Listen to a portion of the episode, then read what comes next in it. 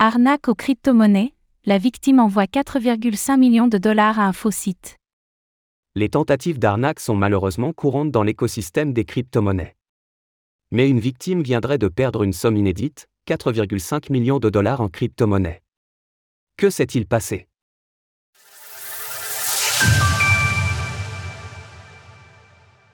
Une victime d'arnaque perd toutes ses crypto-monnaies à cause du phishing.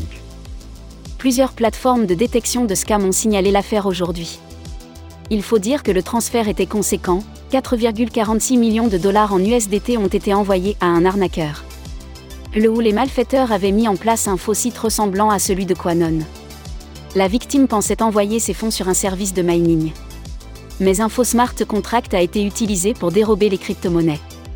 L'arnaque repose sur des techniques de type phishing, la victime pense simplement donner l'autorisation pour que son compte soit utilisé par un service légitime. Mais en réalité, les malfaiteurs peuvent retirer ou transférer les fonds à leur guise. Du point de vue de la victime, le service semble souvent légitime, en cliquant sur un bouton, on lui demande simplement de s'acquitter de frais de quelques dizaines de dollars, pour payer les frais sur le réseau Ethereum.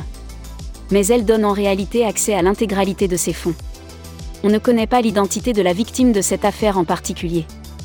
Arnaque aux crypto-monnaies, attention au phishing. Le phishing, ou hameçonnage en français, est une technique qui sous-tend un grand nombre d'arnaques aux crypto-monnaies. Tout l'enjeu pour les malfaiteurs est d'amener leurs victimes à révéler leurs clés privées, ou à donner des autorisations d'accès. C'est pourquoi se camoufler en tant que site légitime peut être si efficace. En ce qui concerne les attaques liées à de faux sites de liquidity mining, comme celui dont est tombée victime la personne en question, ils sont semble-t-il de plus en plus présents. Selon des données collectées sur Dune Analytics, ce sont 337 millions d'USDT qui auraient été dérobés de cette manière. Toute autorisation d'accès à son compte doit donc être donnée avec prudence.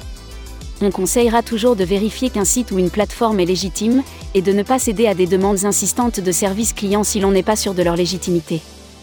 Analytics. Retrouvez toutes les actualités crypto sur le site cryptost.fr.